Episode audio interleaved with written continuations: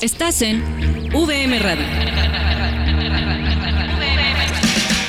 VM Radio, la estación de la Universidad del Valle de México. Transmitiendo desde sus instalaciones en el campus Lomas Verdes, ubicadas en Paseo de las Aves número 1, Colonia San Mateo Nopala, Naucalpan, Estado de México, código postal 53220. VM Radio, la estación de la Universidad del Valle de México.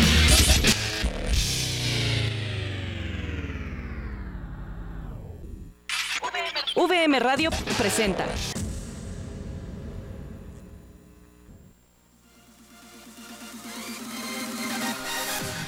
Conociendo al Lince.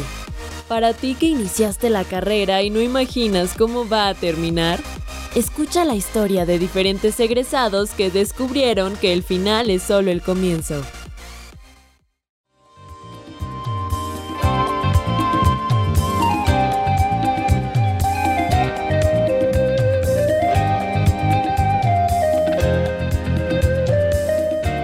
Hola, ¿qué tal? ¿Cómo están? Saludamos a toda la comunidad VM que nos están escuchando a lo largo y ancho de la República Mexicana y a quienes nos sintonizan a través de VM Radio. Mi nombre es Erika Guerrero y como todas las emisiones, pues ya saben que los voy a estar acompañando en este su programa Enlace Linces. Recuerden que yo soy coordinadora de Bolsa de Trabajo y Relación con egresados del campus Lomas Verdes. Acuérdense también seguirnos en nuestras redes sociales oficiales. En Facebook nos van a encontrar como Egresados VM, en donde todo el tiempo les estamos compartiendo información relevante para toda nuestra comunidad de egresados en cuanto a eventos, talleres, webinars, eh, eventos de networking y todos los beneficios que tienen por ser parte de nuestra comunidad de egresados. Y en el área de Bolsa de Trabajo nos encuentran también en Facebook como Bolsa de Trabajo VM y ahí les estamos compartiendo constantemente información importante para lograr esa inserción laboral exitosa. Todas las convocatorias de las grandes empresas, reclutamientos, ferias de empleo, sesiones informativas y demás. Y pues bueno, yo, yo espero que ya nos hayan dado este follow en nuestras redes sociales. Hoy estamos muy contentos de recibir a nuestra egresada aquí en, en cabina. Recuerden que tenemos esta dinámica de nuestros 100 egresados de ese conteo maravilloso que tenemos. Y pues bueno, apenas estamos arrancando, sin embargo, pues ya ya vamos con nuestro egresado número 8. Así que pues bueno, es, es el número que le tocó a nuestra invitada del día de hoy. Y pues bueno, sin más preámbulo, le voy a dar la bienvenida a Abigail Yepes Magaña. Ella es licenciada en Pedagogía. Es egresada de la maestría en Administración por la Universidad del Valle de México en el año 2017. También tiene un doctorado en Educación es fundadora del colegio Escuadrón 201, locutora en Radio Mex, la radio de hoy, y también está en la Secretaría Particular de la Subdirección Regional de Educación Básica en Naucalpan, que emana de la Secretaría de Educación del Gobierno del Estado de México. Y entre esas cosas, entre todo eso, hace un chorro de cosas más, porque yo ya platiqué con ella. Ella me dijo que es súper inquieta y la verdad es que puedo dar fe de eso, es una bala de mujer y por eso es que el día de hoy la traje porque yo dije, esta mujer nos tiene que, dar mucha, mucho aprendizaje, muchas experiencias que seguramente a nuestra comunidad de, de, estudiantes y de egresados, pues bueno, nos va a servir para, para ese día a día y para saber que que toda la energía la tenemos que explotar. Abigail, bienvenida. Muchas gracias Erika, de verdad muy contenta de estar hoy aquí con VM, eh, de regresar pues a, mi alma mater, la verdad. Exacto. De poder estar aquí, de ver la escuela, de poder eh, pues participar en este proyecto que se me hace sumamente interesante y que exactamente vamos a hacer que hoy los jóvenes, a motivarnos entre jóvenes, a motivar a quienes todavía no han decidido. La pandemia nos ha dejado algunas cosas y pues ella la deserción escolar es algo bien importante que tenemos que checar. Entonces, pues invitar a la gente que todavía no decide qué estudiar, dónde estudiar, cómo hacerlo, quienes a veces siempre postergamos un posgrado porque decimos no tengo tiempo, no tengo dinero. Se puede, se vale hacer aún cuando tienes familia, hijos, casa, mil trabajos como yo, eh, se puede hacer, claro que se puede lograr. Y pues aquí encantada de estar aquí. Muchas gracias. Muchas gracias a ti. Yo seguramente, pues como no, no están viendo este mujerón joven, guapa, radiante, o sea, tremenda ella, ustedes han de pensar, bueno, tiene, tiene maestría, doctorado, seguramente pues es una mujer ya de, de edad avanzada y demás, pero no. Esa es una de las cosas que a mí me sorprende porque todavía me parece que no llegas ni a los 40 años, ¿cierto? 34 años, nací el 19 de junio del 88, entonces 34 añitos tengo. O sea, imagínense, radio escuchas, 34 años y ya con doctorado. ¿De qué me estás hablando, Abigail? O sea, ¿qué pasa contigo? ¿Por qué vas tan rápido en la vida? ¿Por qué voy tan rápido en la vida? ¡Wow! Es, un, es una muy buena pregunta. Fíjate que eh, desde muy chiquita yo considero que eh, he sido una mujer muy tenaz desde muy niña, muy niña. La verdad es que hasta, el, hasta en el nombre lo tengo, ¿no? Que significa Abigail, la alegría de su padre o alegría por su padre.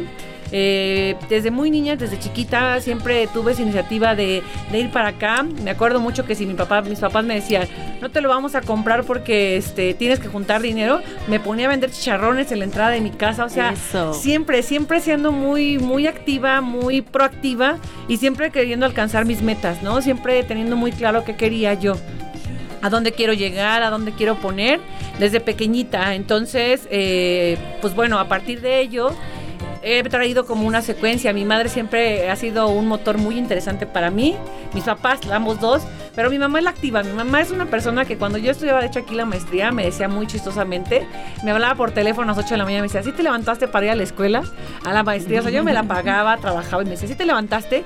Y yo, sí, ma, ya estoy en la escuela. Ah, bueno, muy bien, que te vaya bien, yo estoy acompañando. eh, ella siempre nos ha dicho, échale ganas, tú, tú puedes, échale todo el tema, vete para adelante, no, no, tú puedes hacer más siempre al pendiente de nosotras, una mujer muy moderna para su edad y venir de provincia, jamás ha sentido como que hay límites, siempre nos dice, no, tú lo puedes estudiar, tú puedes acabar. Justo en la maestría a mí me pasa ahí un tema de una enfermedad, en donde pues bueno, te, podemos tomarlo como una limitante, porque si tú lo analizas la gravedad que hubo, me dio una hemiplegia por el tema del estrés. El estrés es una enfermedad, sí, muy fea. Y que viene en tendencia cañón, ¿eh? Cañón, así que aguas. Sí, eh, tenemos que estar, y sobre todo en el tema de los jóvenes. Yo justo cuando tengo a mi bebé, eh, a mi bebé de 12, de 12 años, a mi hijo más bien, eh, me detectan un me da un preinfarto por esos temas de las presiones, las preeclampsias y eso que es muy importante cuidártelo. Aunque yo me cuidé durante todo el embarazo, nunca dejé tampoco de trabajar, nunca descansé, el estrés estaba muy presente en mí. tuve la oportunidad de trabajar con la que hoy es nuestra posible candidata a gobernadora Alejandra del Moral. Trabajé con ella en la presidencia municipal como coordinadora de Comunicación Social y Cultura del Agua.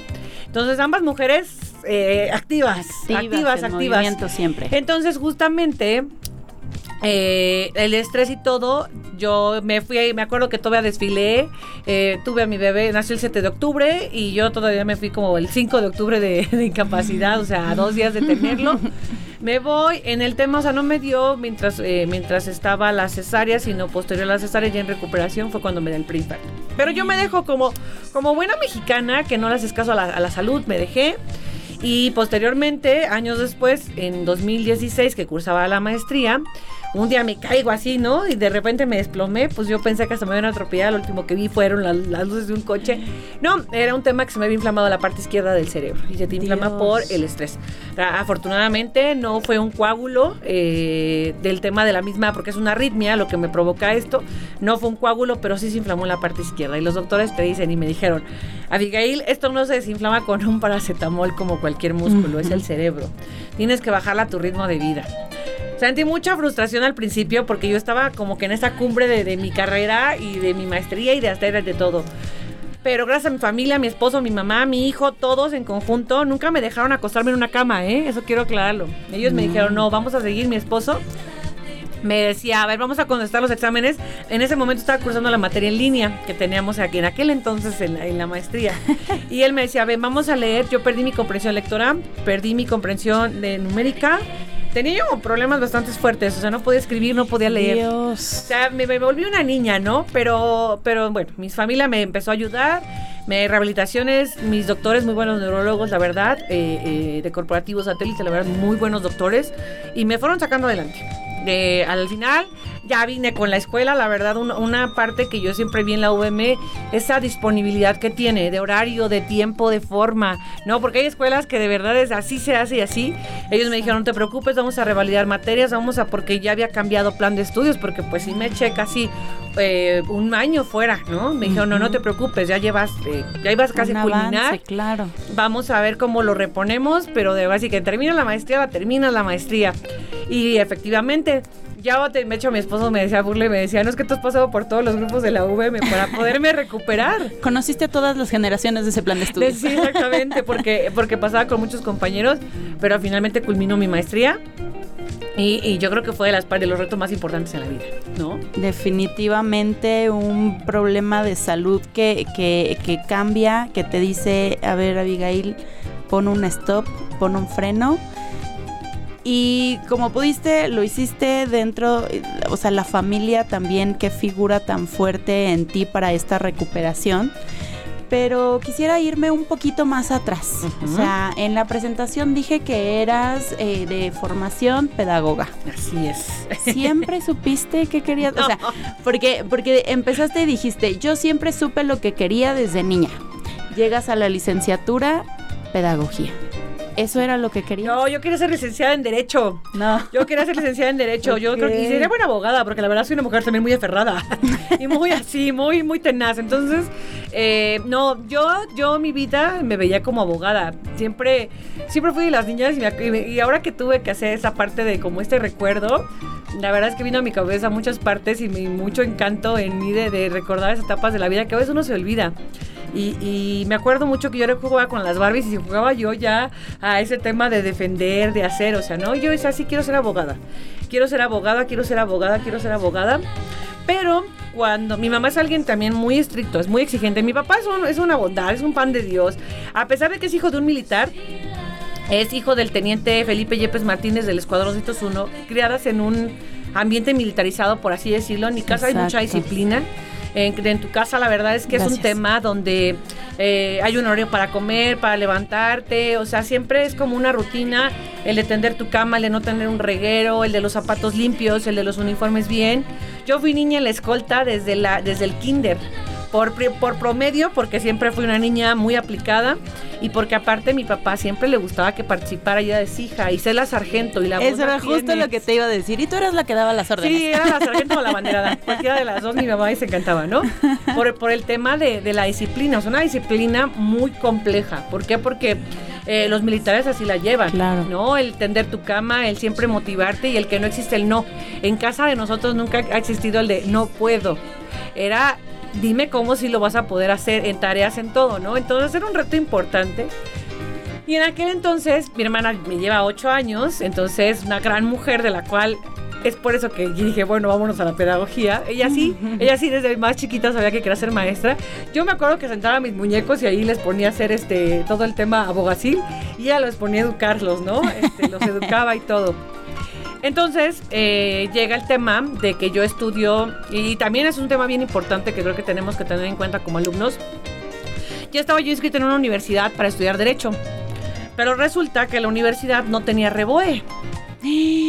Ajá. Ojo, sí. Ojo, por eso Es, bien importante instituciones como VM que es eh, que tiene una que tiene un cimiento bien establecido, porque a veces te venden las perlas de la vida y yo ya estaba inscrita para Derecho. De hecho, cursé el primer cuatrimestre. Mi papá había pagado cuatrimestre, todo, porque, insisto, siempre ellos una tenacidad, una puntualidad en todo, ¿no? De que les gusta eh, todo.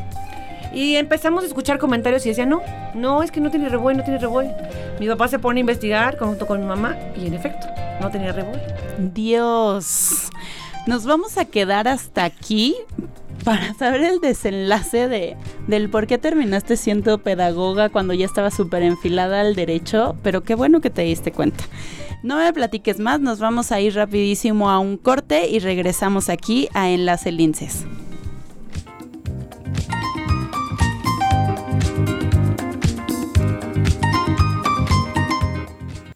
VM Radio, tu estación. Conoce la nueva biblioteca digital Pórtico más allá de una nueva imagen, el rediseño de la biblioteca digital Pórtico incorpora lo ya aprendido con la experiencia del portal actual. Nuevos servicios de información rompiendo con el concepto rígido y caduco. Creación de nuevos canales de comunicación con el objetivo de crear una comunidad virtual. Nuevas secciones. Fomento y desarrollo a la investigación dentro de la VM. Mejora la accesibilidad y navegabilidad de nuestros usuarios. Diseño responsivo e inclusivo para todos nuestros usuarios. Acceso a nuestras bases de datos utilizando el nuevo sistema Open Athens que le permite al usuario iniciar sesión mediante su correo institucional. VM, prepárate. ¿Sabes a cuántos mexicanos llega la red de medios públicos de México? La red está presente en cada uno de los estados del país. Y unidos llegamos a más de 92 millones de mexicanos. Somos la red. Y tú eres parte de ella. Las radiodifusoras y televisoras públicas estamos a tu servicio. Al servicio de México.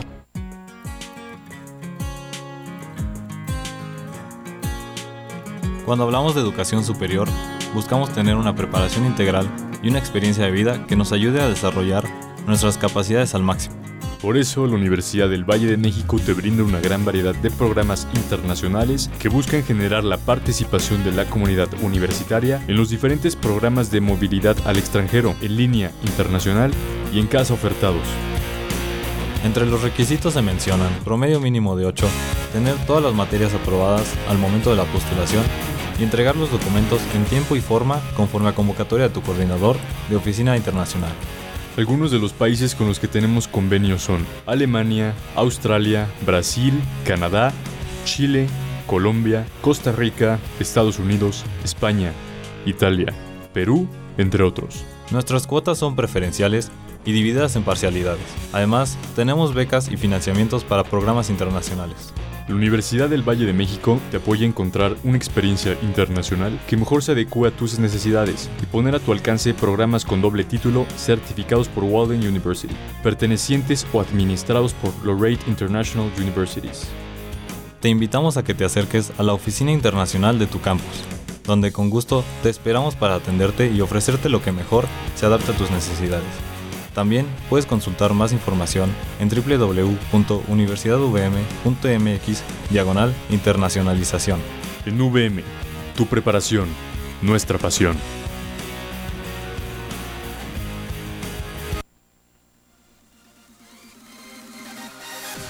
¿La rompiste o no la has roto? ¿Cómo lograr que te paguen por hacer eso que amas? Conozcamos cómo el egresado ha conseguido romper sus expectativas y encontrar lo suyo dentro del mundo laboral.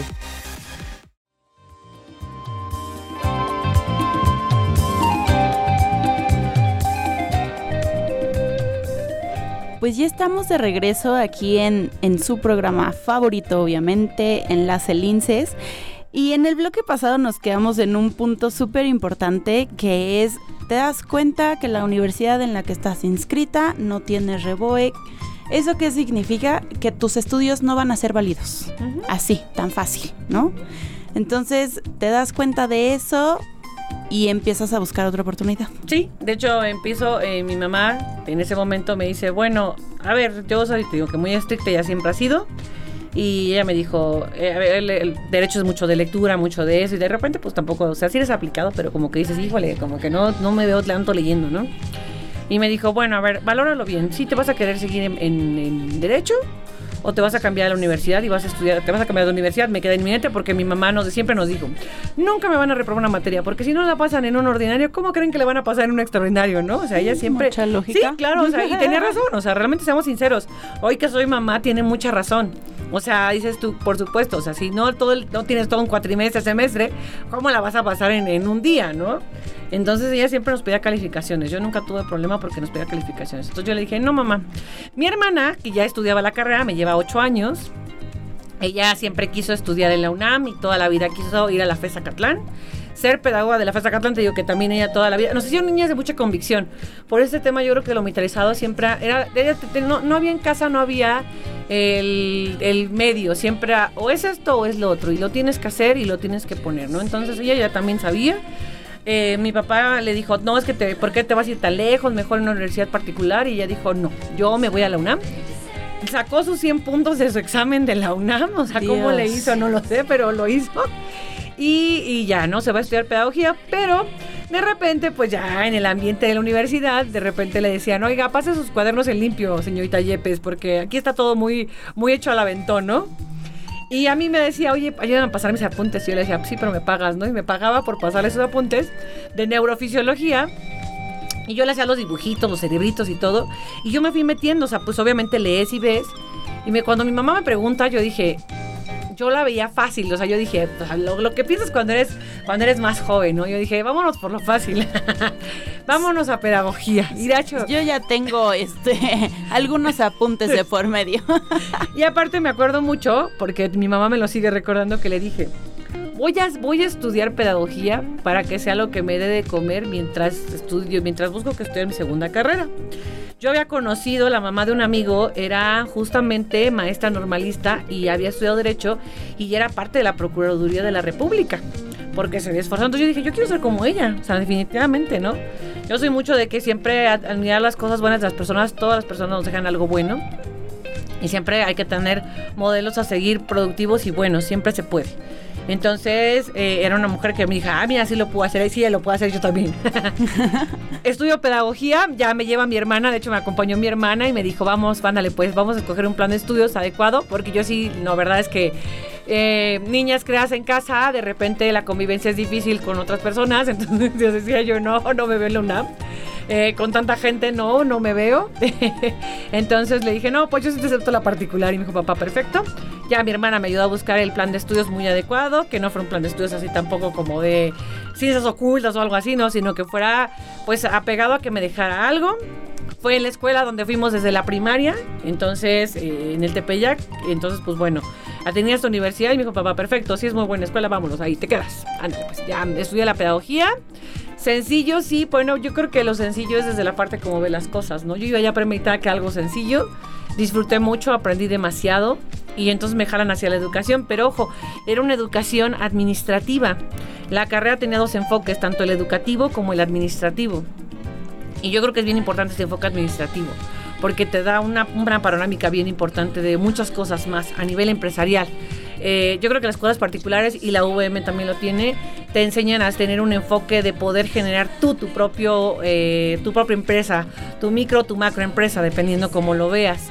Y eso es algo que no vemos como papás, fíjate, es algo que como de repente hoy que soy mamá, hoy digo, no, si te vas a ir a tal parte y mi hijo es así como que de mamá, sí, a veces no vislumbramos hasta qué punto queremos eh, darle al hijo, ¿no? Esta parte de, de cómo lo hace educar y es bien importante. Entonces a partir de me empezó a jalar la educación, me empezó a jalar. Eh, es muy buena en la carrera, me titulé con mención honorífica, 9.7 de promedio, porque te insisto, siempre... Y no lo hacía por competencia, como te hacía en el corte, mi competencia no es con los demás. De hecho, el día que nos dieron la mención honorífica, yo ni me lo esperaba. Eh, yo estaba sentada ahí y mi mamá, ¿y si te van a entregar el título? Yo, claro, por supuesto, ¿por qué estás aquí? Mi mamá muy desconfiada, ¿sabes? Siempre ha sido una mujer que como que no cree esa facilidad, siempre dice, no, no, no, no, no es fácil nada, a mí échamele ganas, no digas que, por ejemplo, me acuerdo mucho que nos hacían los exámenes, no digas que son fáciles, porque así uno lo dice y luego lo reprueba, así es que échale ganas. Y lo decía, hoy entiendo, lo decía porque ella tuvo la oportunidad, aunque en provincia, de estudiar hasta lo que era la academia, que era como una especie de prepa. Pero por ser una hija única, consentida, se iba de pinta, no estudiaba. Entonces el inglés de repente nunca nos enseñó sus boletas hasta un día que abrimos. Eso es algo este que tiene que quedarse en el baúl cuando uno ya es mamá. Sí, abrimos el baúl y, y vimos sus boletas y yo, mamá, aparece un número telefónico, 5668, ¿no? Y me dijo, sí, y tú no vas a hacer lo mismo que yo. Porque ella dice, a la fecha lo dice, "Ah, desaproveché la oportunidad, ¿no? Cuando la tuve, mi papá no, mi papá por el contrario, pues obviamente hijo de un militar, era también de excelencia hasta la letra, ¿no? Tiene una letra preciosa.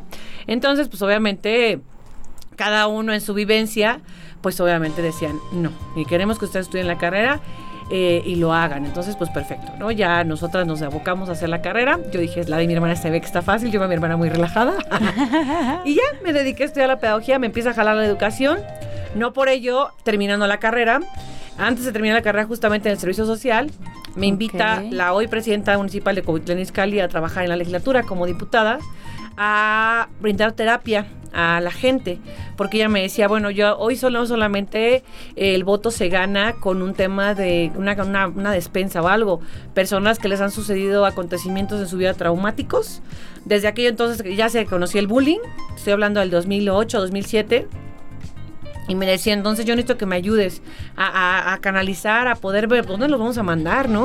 Ok. Uno de los casos más importantes que tuvo un niño con abuso sexual, ¿cómo te, cómo te das cuenta con papá? A veces eh, quienes vivimos desgraciadamente en condiciones precarias no podemos tener esta, esta asistencia psicológica, pedagógica, que es tan importante me voy a dar terapia, me llama la atención, termino mi servicio social, me quedo a trabajar un rato con ella, pero... O sea, tal cual entraste ahí por el servicio Sí. social. Sí. O sea, el desempeño que tú hiciste en tu servicio social fue clave para que pudieran verte y seleccionarte e invitarte a quedarte ahí. Exactamente, entonces me dijo ya, Ok. oye, me gusta, disciplina todo, hace su trabajo, tienes todo el tema. Y la gente, pues tenía yo muchas, muchas este, personitas. Teníamos un listado de personitas que buscaban la asesoría pedagógica y la orientación, ¿no? Muchas mamás que desgraciadamente, y lo siguen viviendo en escuelas, que te dicen, es que tu hijo es hiperactivo, ¿no? Y tú, ¿por qué? Nunca se sienta, señora. Y que un niño no Eso es por no eso es- sí, hiperactivo, claro. ¿no? Un mal diagnóstico, desgraciadamente. Entonces, bueno. Pero tenía que ir dos veces a la semana a Toluca. Y un día se me ocurre decirle, mamá, acompáñame a Toluca. Me dice, mamá, perfecto, vamos a Toluca. Ya, ¿no? La llevo para que me acompañara justamente, ya era un tema corto. Le dije, pues acompáñame un día a mi trabajo. Ya no fuimos más hermanos, solamente dos. Mi hermana eh, se titula, se casa, eh, trabaja como maestra, pero pues bueno, ya es su vida, ¿no? Entonces yo me quedé solterita, entonces mi mamá y yo. De hecho, somos muy fuertes todos los días. De hecho, nos llamamos mi mamá y yo. Somos, somos un team muy fuerte. Entonces, eh, me la llevo y me dice, vemos un accidente en la Toluca, antes no había tantas carreteras, era la única, y me dice, no, como crees, hija, este, esto me da pendiente. Ella conocía a- ahí a gente en Covitlán Izcalli y dice, no, yo voy a hablar con la que quedó de presidenta ahora y te vas a trabajar a Izcalli. Porque me da mucho pendiente que vayas y vengas en la carretera, ¿no? Una mamá típica mexicana que sé que Sí, por vive preocupada por, por los... Todo este, el tiempo estamos preocupados. por los hijos, ¿no? Me voy a Covitlán Izcalli, entro en la coordinación de cultura del agua. Al principio yo entro en un puesto X. Eh, siempre me gusta trabajar, de verdad, soy una mujer que me gusta trabajar. O sea, siempre, a veces la- las personas desgraciadamente te juzgan por tu físico y dicen, ay, no, pues esta mujer nada más viene como que aquí que a maquillarse, ¿no? Y no, yo ya salgo maquillada desde mi casa, gracias. Eso lo hago en el trayecto, este, manejando. Eh, y pues me dijo, ok, te vas a tal parte pero me gustaba hacer. Hicimos grandes convenios con empresas como Alpura, Gatorade, o sea, muchas empresas, los manejamos muchas empresas que estaban ahí en Covitlán Izcalli para que se sumaran a justamente una cultura responsable del uso del agua.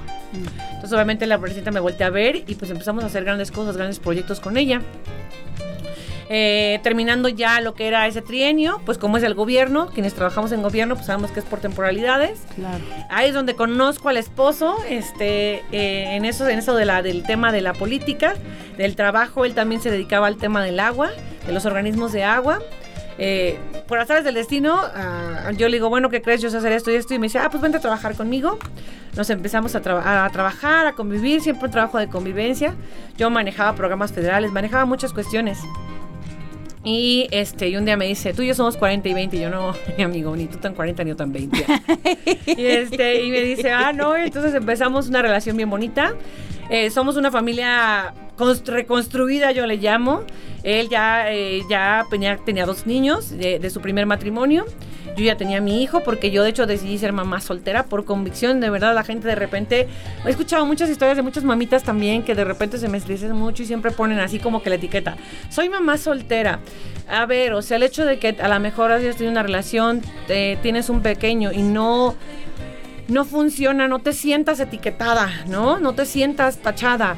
Es como tú te tomes la vida. Yo jamás con mi hijo fue de, ay, soy mamá soltera y no vamos a poder lograr. Fue de, mira, como mi mamá y yo le agradezco mucho la crianza de una mujer bien fuerte que nos hacía una fortaleza increíble. Fue de, mira, tú y yo estamos en la vida, vámonos a montarnos y a lo que sigue. Entonces vamos a seguir, vamos a seguir. Y, y éramos mis papás, eh, el, el niño y yo, ¿no? Y, y seguimos por el mundo, ¿no? Y le dije, no, pues yo a trabajar, yo me aboqué a mi trabajo, a hacer, ¿no?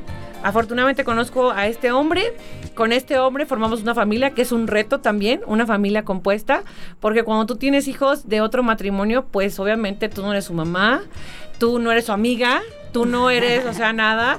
Y, yo agradezco la relación que tengo con los dos peques, dos peques de 24 y de 21 años, que ya no son nada peques y que también me siento muy honrada y muy agradecida que me hayan permitido apoyarlos en lo que era la parte de la secundaria de la escuela, de todo este tema de, de, poder involucrarme con ellos en el aprendizaje, de que no nos salían las tareas, a veces las materias pues no salían como esperábamos y pues todos le echábamos montón, ¿no? Todos le echábamos montón. Entonces era un tema bien complejo y me he ganado su cariño hasta la fecha. Eh, soy muy agradecida, siempre en mi cumpleaños eh, me marcan, son, a veces me da mucha risa porque eh, el niño es muy como distraído, pero de repente es bien atento y me dice, me manda a las 6 de la mañana, feliz cumpleaños, y eso es algo que te llena porque eres su amiga, ¿no? Y te consideran parte. Entonces en los eventos, en todo, siempre nos van tomando en cuenta. Cuando las novias, que empezamos este tema, yo tenía al niño muy chiquito, y ellos ya pues con el tema de las novias y que nos decía, quiero que conozcan a mi novia, ¿no? O sea, mi mamá con su pareja, mi papá contigo nos casamos porque nos casamos por todas las de la ley. Asistieron a mi boda y ellos, o sea, muy contentos, ¿no? Y siempre conmigo. Se han quedado conmigo, por ejemplo, solitos, o sea, de quedarnos los tres nada más y de estar en la cama viendo la televisión. De que un fin de semana tú estás acostado en tu cama y hay esa confianza de que se van y te dicen, ah, me voy a quedar aquí a ver la tele contigo, ¿no? Entonces, algo bien padre porque esas cosas como familias construidas a veces no las vemos y no se logra tan fácil. Exacto. Porque es una serie de caracteres diferentes y de ideas diferentes, ¿no? Hoy la niña hace su maestría en Dublín, el niño está estudiando biotecnología en Anáhuac, entonces pues bueno, ya, eh, ya son niños muy grandes, pero nos seguimos viendo, seguimos hablando, seguimos compartiendo el postre y todo, y bueno, ya con el niño de 12 años que igual ha hecho una buena relación con mi marido y que, que al día de hoy es su ejemplo. El que el hecho, el niño tú lo ves y de hecho nos da mucha risa porque mi esposo se pone lentes, se pone lentes mi hijo, se pone este zapato minero, se pone zapato minero, porque es su ejemplo, ¿no? Pero siempre con la claridad y con la verdad y no etiquetándonos, ¿no? Porque a las mujeres nos pasan ese, ese tema, o sea, luego de repente mm, dices, no, es que soy mamá soltera y yo tengo mamás que de repente le digo, no señora, no pasa nada, usted decida qué va a hacer con su niño, o sea, el chiste es sacar adelante a este niño y tú tienes que estar completa, ¿no? Definitivamente. Pues nos vamos a ir a, un corte y vamos a regresar para que me digas un poquito cómo se sobrevive en el mundo laboral. No se vayan, regresamos a Enlace Linces.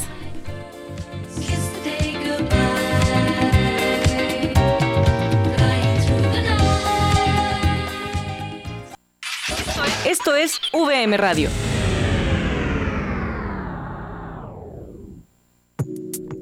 Inspírate. Reflexiona. Escucha. Y comparte. Ideas de los temas que te apasionan. Conéctate con todos tus sentidos a la nueva revista digital de VM. Entra a vivevm.universidadvm.mx y entérate de lo más cool y trendy de México y el mundo. VM, prepárate. Conoce la nueva biblioteca digital Pórtico más allá de una nueva imagen, el rediseño de la biblioteca digital Pórtico incorpora lo ya aprendido con la experiencia del portal actual. Nuevos servicios de información rompiendo con el concepto rígido y caduco. Creación de nuevos canales de comunicación con el objetivo de crear una comunidad virtual. Nuevas secciones. Fomento y desarrollo a la investigación dentro de la VM. Mejora la accesibilidad y navegabilidad de nuestros usuarios. Diseño responsivo e inclusivo para todos nuestros usuarios. Acceso a nuestras bases de datos utilizando el nuevo sistema Open Athens que le permite al usuario iniciar sesión mediante su correo institucional. VM, prepárate.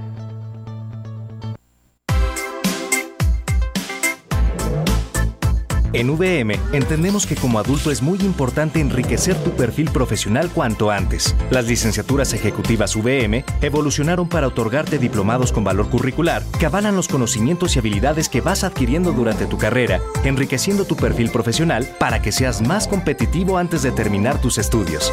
Prepárate hoy con una licenciatura ejecutiva VM y transforma tu vida. ¿Sabes a cuántos mexicanos llega la red de medios públicos de México? La red está presente en cada uno de los estados del país y unidos llegamos a más de 92 millones de mexicanos. Somos la red y tú eres parte de ella. Las radiodifusoras y televisoras públicas estamos a tu servicio, al servicio de México.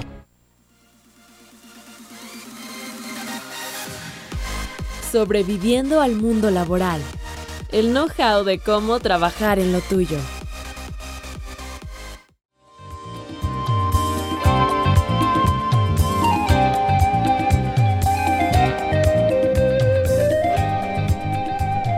Pues ya estamos de regreso, ya el tiempo se nos está yendo bien rápido y ya estamos en el tercer bloque.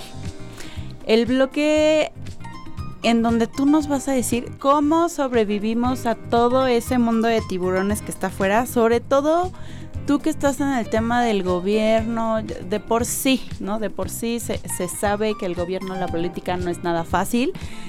¿Cómo le haces para sobrevivir?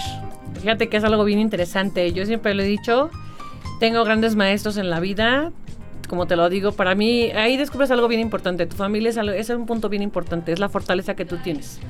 Para mí, el carácter que me dio mis padres, la fortaleza que me da mi madre, que me dice, échale para adelante, no te detengas, tú puedes, tú lo puedes lograr.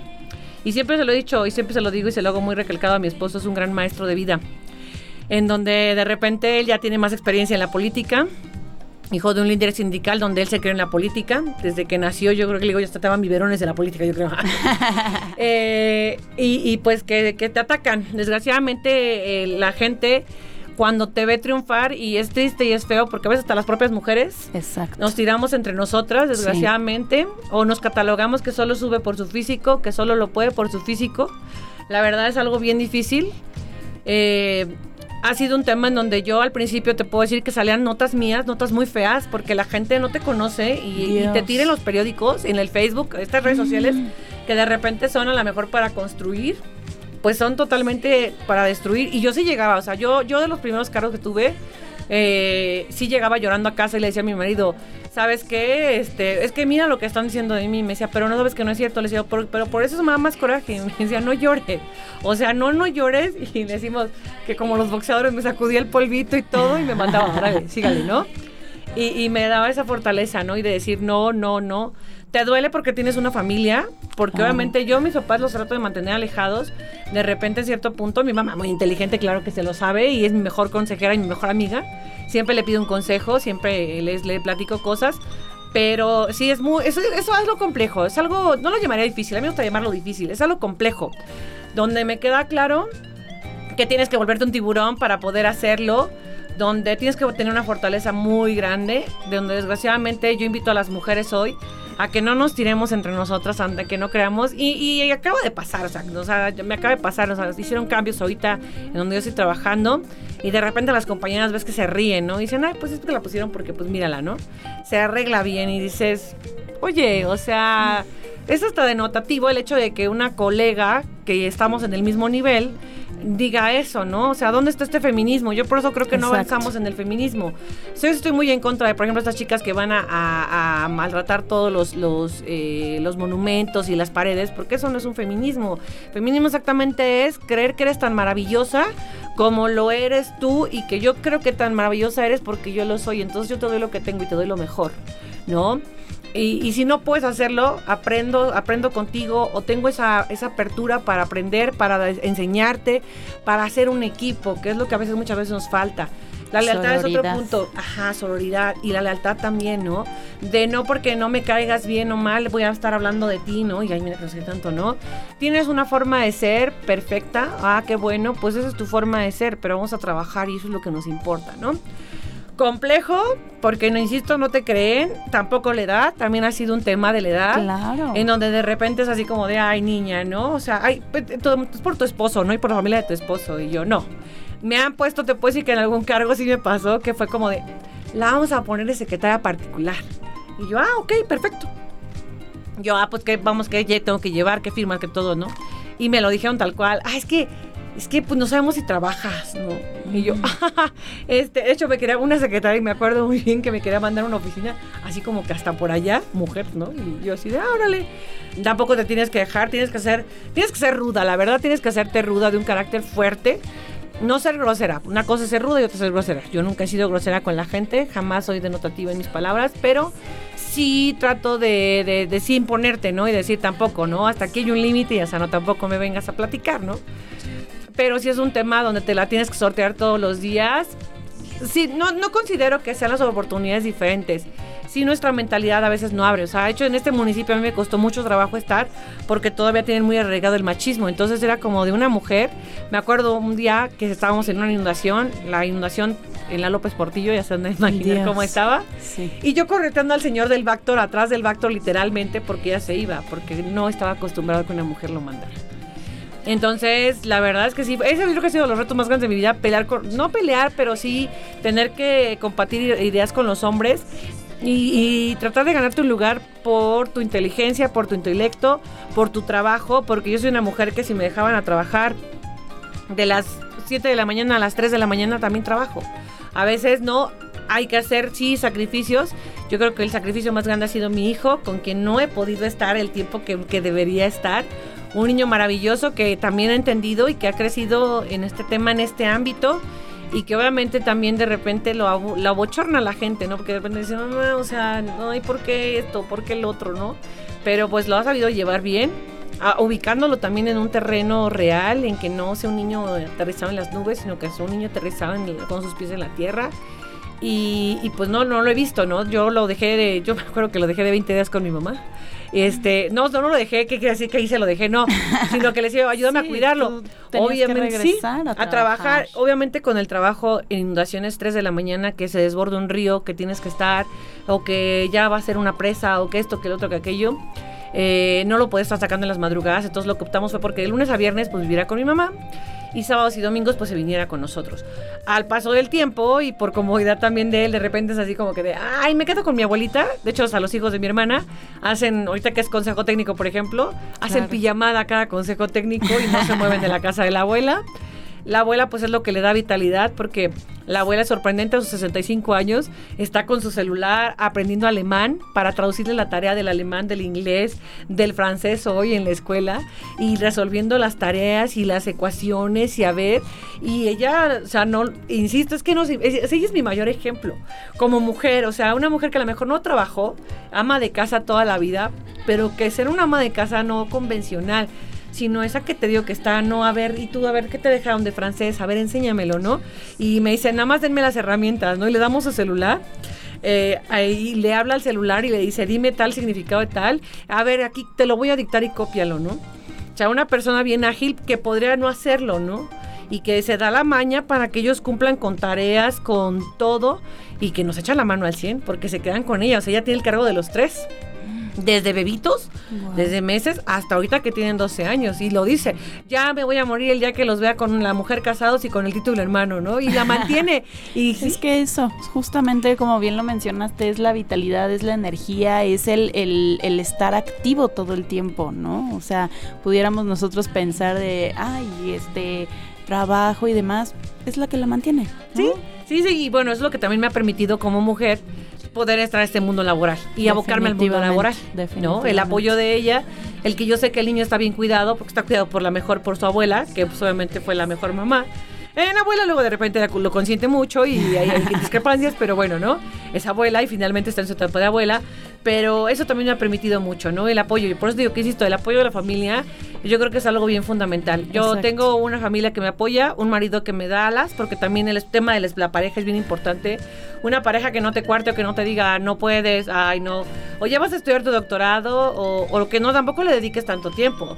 O sea, porque yo de repente me divido, llego a tu casa a las 6, 7 de la noche, eh, tengo que ir a ver al niño las tareas, pues a revisar todo y luego nos vamos a dar el tiempo de pareja y, hacemos muchas cosas. La verdad también un hombre que se ha prestado en que hacemos unas vacaciones nosotros solitos, unas vacaciones con el niño, una vacación con los niños de él, pues para que sea algo bien integrador, ¿no? Dividir los tiempos para que no todo se como que se junte, ¿no? Y él siempre lo dice, donde hay orden no hay caos. Y tiene mucha razón, es un principio muy bueno, ¿no? Entonces, ¿qué me ha permitido? Porque también está el colegio, ¿no? Ajá. Que, soy, eh, que soy eh, fundadora de Colegio Escuadrón 201. Hoy tenemos el nivel de preescolar, esperamos obviamente crecer. Y pues bueno, Escuadrón 1 pues también requiere atención, también las mamás del colegio. Me gusta, a mí me gusta que siempre las cosas que hago se sientan como con mucha atención, no me gusta como que, no, a mí me gusta atender a la gente, escucharla, verla, qué necesita. Eh, y, mi principio es el no me digas que no se puede, díganle como si a la mamá trabajadora. O sea, mi colegio, por ejemplo, empieza, es un kinder, los niños entran a las 7.45.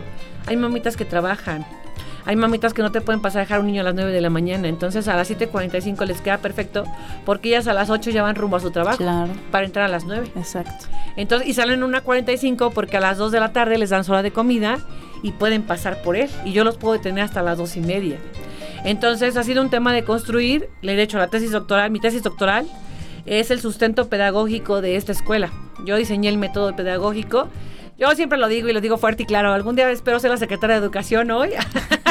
Porque Y sí. cuando sea eso, ¿te acuerdas que estuviste aquí en el programa de radio de Enlace Linces? Sí, ¿verdad? Claro que sí, no, claro que sí. Eh, yo siempre lo digo, sí, espero algún día que la vida me dé la oportunidad de ser la secretaria de Educación.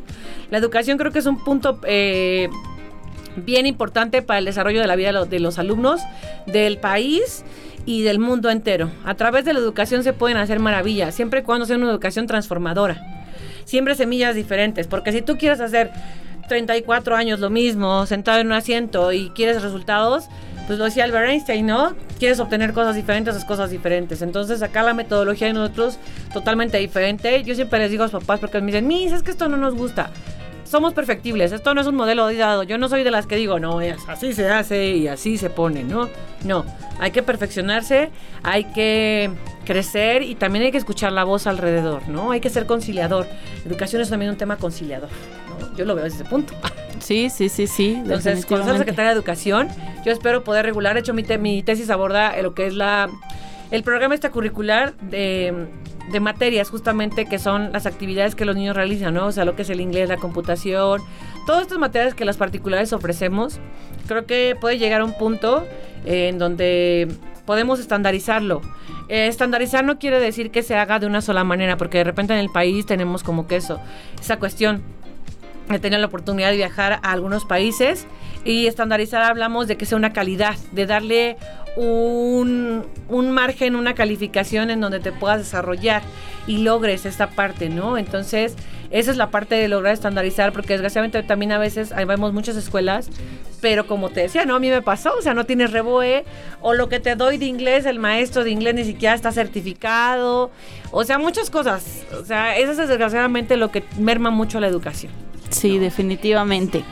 Pues nos vamos a ir a un pequeño corte y vamos a, a regresar para que me platiques un, un poquito más sobre todas esas, esas charlas, el empoderamiento de la mujer, toda esa parte de, de- de conferencias, talleres y demás que haces eh, con, con todo este público. Quisiera que me platicaras un poquito más de eso. No se vayan, regresamos a Enlace Linces.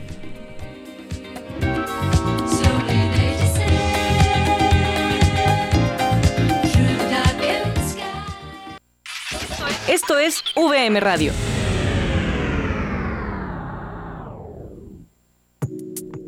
Inspírate. Reflexiona Escucha. y comparte. Ideas de los temas que te apasionan. Conéctate con todos tus sentidos a la nueva revista digital de VM. Entra a vivevm.universidadvm.mx. Y entérate de lo más cool y trendy de México y el mundo. VM, prepárate. Conoce la nueva biblioteca digital Pórtico. Más allá de una nueva imagen, el rediseño de la biblioteca digital Pórtico incorpora lo ya aprendido con la experiencia del portal actual. Nuevos servicios de información rompiendo con el concepto rígido y caduco. Creación de nuevos canales de comunicación con el objetivo de crear una comunidad virtual. Nuevas secciones. Fomento y desarrollo a la investigación dentro de la VM. Mejora la accesibilidad y navegabilidad de nuestros usuarios. Diseño responsivo e inclusivo para todos nuestros usuarios. Acceso a nuestras bases de datos utilizando el nuevo sistema Open Athens que le permite al usuario iniciar sesión mediante su correo institucional. VM, prepárate. ¿Sabes a cuántos mexicanos llega la red de medios públicos de México? La red está presente en cada uno de los estados del país. Y unidos llegamos a más de 92 millones de mexicanos. Somos la red. Y tú eres parte de ella. Las radiodifusoras y televisoras públicas estamos a tu servicio. Al servicio de México.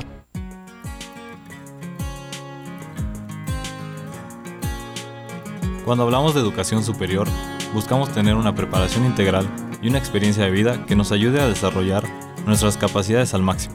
Por eso, la Universidad del Valle de México te brinda una gran variedad de programas internacionales que buscan generar la participación de la comunidad universitaria en los diferentes programas de movilidad al extranjero, en línea, internacional y en casa ofertados. Entre los requisitos se mencionan promedio mínimo de 8, tener todas las materias aprobadas al momento de la postulación y entregar los documentos en tiempo y forma conforme a convocatoria de tu coordinador de oficina internacional. Algunos de los países con los que tenemos convenios son Alemania, Australia, Brasil, Canadá, Chile, Colombia, Costa Rica, Estados Unidos, España, Italia, Perú, entre otros. Nuestras cuotas son preferenciales y divididas en parcialidades. Además, tenemos becas y financiamientos para programas internacionales. La Universidad del Valle de México te apoya a encontrar una experiencia internacional que mejor se adecue a tus necesidades y poner a tu alcance programas con doble título certificados por Walden University, pertenecientes o administrados por Lorraine International Universities. Te invitamos a que te acerques a la oficina internacional de tu campus, donde con gusto te esperamos para atenderte y ofrecerte lo que mejor se adapta a tus necesidades. También puedes consultar más información en www.universidadvm.mx diagonal internacionalización. En VM, tu preparación, nuestra pasión.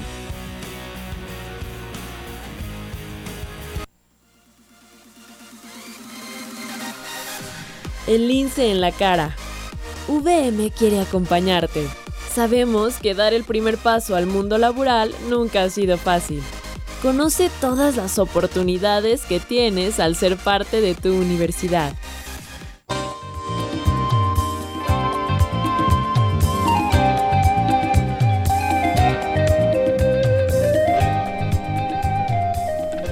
Pues ya estamos de regreso aquí en su en el último bloque, ya ya casi estamos por irnos por despedirnos, pero esta parte de em, de las actividades que desarrolla se me hace como súper importante desde la primera vez que platicamos. Eh, y ahorita en el corte comercial lo, se lo acabo de decir, ¿no? Le dije, qué padre que te estés visualizando en, en un puesto, eh, porque estoy segura que lo vas a lograr. Con 34 años, yo le dije, no sé si darme para arriba o para abajo, porque tengo yo también 34 años y no he hecho nada de mi vida. nunca es tarde, nunca es tarde, no te es por vencida. eso, eso, amiga. No, nunca, yo creo que no hay edad. Fíjate que yo leí alguna vez en alguno de mis libros yo soy muy fan de Tony Robbins, Robbie Sharma, eh, Napoleon Hill. Me los he leído muchas veces y son como mis Biblias. Este, y, yo ahorita me autoterapeo. Y, te dicen que no hay edad. O sea, la mejor edad es cuando te sientas, cuando tú te sientas cómodo y cuando tú quieras hacerlo. Yo para mí pues fue un tema también por el tema salud, de a lo mejor de decir como que voy contra el reloj. Pero no, no me siento presionada. Al final del día creo y considero que, que cada quien tiene sus espacios. Sí creo muy importante y siempre lo he dicho está para tener el doctorado, está para tener la maestría, pero al final de cuentas se convierten en un cuadro colgado en una pared. Y para mí lo bueno, lo importante es replicarlo con la gente. Cuando tú tienes esa oportunidad que la vida te da de tener ese plus, compártelo con la gente, comparte lo que sabes, compártelo lo que, lo que vas aprendiendo a lo largo de la vida y eso también te va a hacer más grande como persona. Entonces, por eso yo hoy estoy generando las conferencias, escuelas para padres, no solamente en mi colegio, sino poder venir a los otros colegios, porque como mamá, como mamá soltera, que ya no lo soy porque estoy casada, pero bueno, en un inicio de tomar esa decisión es difícil, tomar decisiones, yo creo que la toma de decisiones, las etiquetas, hay tantos temas que puedes abordar, el hecho de que tenemos una expectativa de nuestros hijos y cuando nuestros hijos nacen con alguna deficiencia, ¿qué pasa? Como mujeres llevamos muchas responsabilidades, como mujeres tenemos que dar muchas caras. Entonces a veces es difícil porque te sientes sola porque a lo mejor yo tuve la fortuna de Dios de tener una madre que es mi ejemplo, que me ayuda, y un padre que siempre han estado para mí, un esposo que, que construye, pero quienes no han tenido esa oportunidad, bueno, para ellas son esa, esa parte, para ellas son este apoyo, esa dedicatoria, esta situación de hacerlas crecer. O sea, yo lo insisto, porque yo siempre lo digo, o sea, si alguien es, llega a ser hoy como por ejemplo, ¿no? Ale, que a lo mejor es nuestra posible candidata gobernadora, qué padre, qué padre haber participado con una mujer que trabaja y que trabaja exhaustivamente, si se los digo, sí. 3, 4, 5 de la mañana, sí, sí lo hace. Yo tuve la oportunidad de estar con ella. Con Carla, que hoy a ser presidenta, qué padre, qué padre crecerme, de, hacerme rodear de mujeres que crezcan. No, yo también, y por eso yo tengo mi meta muy clara y digo, ah, yo no, a lo mejor no digo, no sé, ¿no? A lo mejor soy presidenta municipal, qué bueno, pero, ah, quiero ser secretaria de educación. Y dice mi marido, junta los elementos, si es cierto, junta los elementos para poderte conducir ahí. Entonces, bajo estos grandes maestros de vida, estos autores que yo recomiendo mucho que sí sigan una rutina, lean en las mañanas, no vemos tantas redes en celulares. A veces nos pasamos criticando la vida de la otra de enfrente, que si hace, que si deja de hacer como mujeres.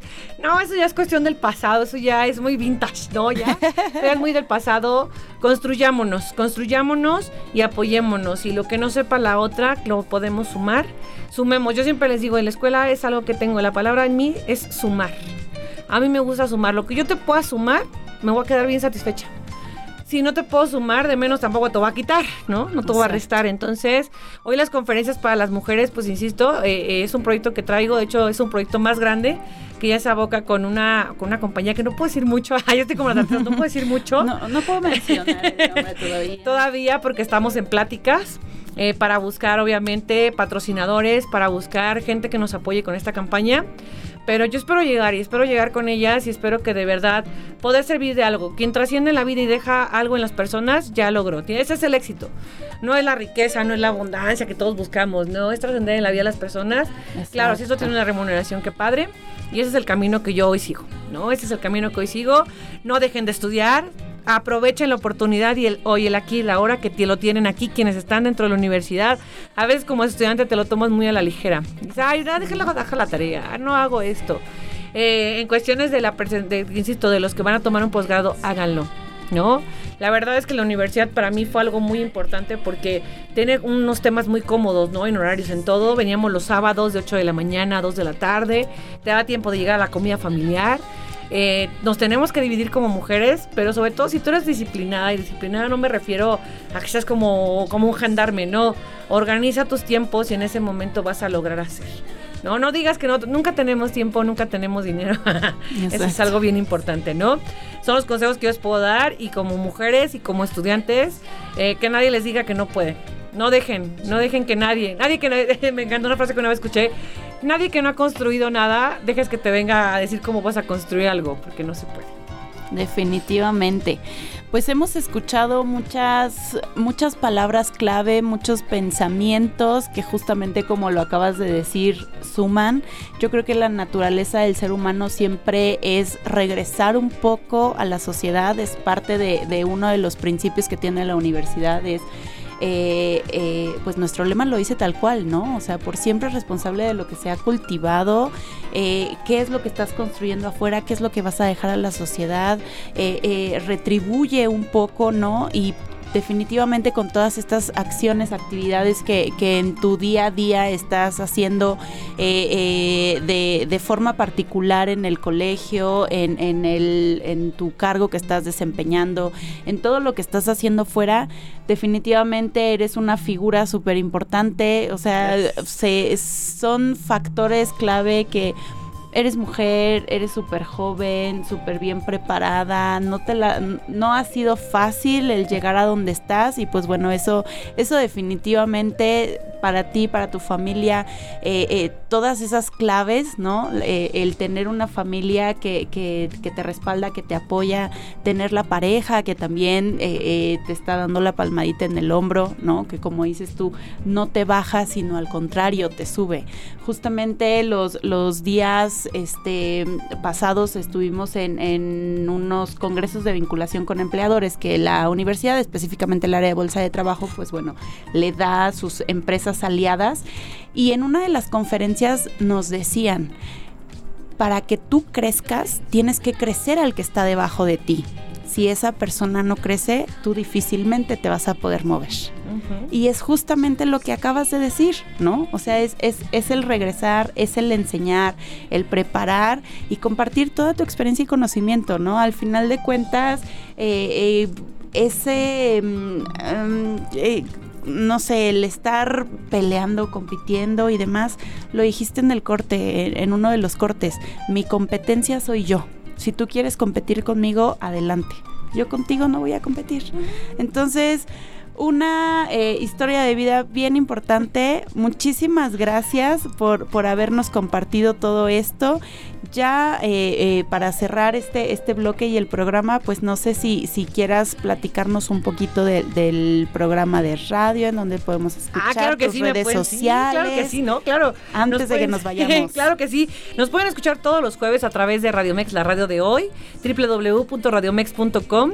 estamos ahí, nos pueden buscar Facebook, Twitter e Instagram como Radiomex. De hecho, nuestra publicidad está ahí en Plaza Forum Buenavista. Ahí no se pueden tomar la foto con nosotros. toda la zona de expertos. Somos en toda la semana una zona de expertos que estamos a través de Radiomex. Y redes sociales, Abigail Yepes en Facebook y en Instagram, Abigail Yepes, en Twitter, Abigail Yepes. Y pues bueno, de repente si no soy de aquellas que sube todo lo que se está comiendo, todo lo que vive. No, no soy de esas. Entonces soy millennial, pero no tan millennial pero comparto muchas cosas con la gente. Nuestros programas son justamente de la parte educativa.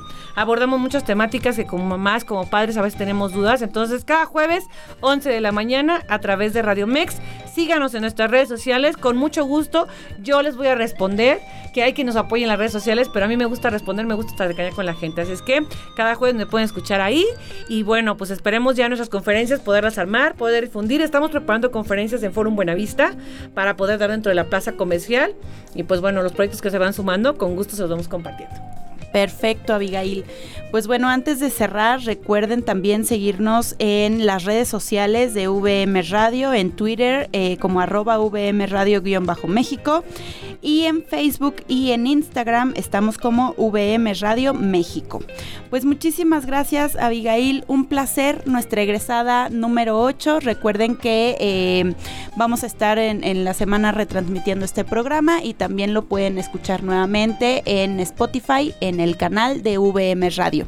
Muchísimas gracias, un placer Abigail y nos vemos la siguiente semana en una nueva emisión de Enlace Linces. Bye bye.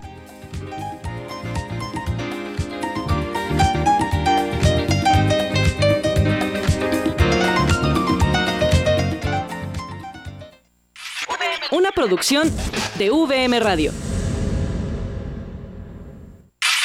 Una producción VM Radio.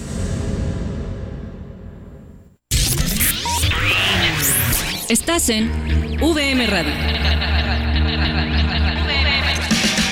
VM Radio, la estación de la Universidad del Valle de México.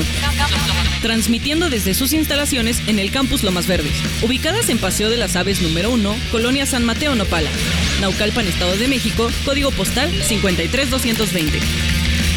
VM Radio, la estación de la Universidad del Valle de México.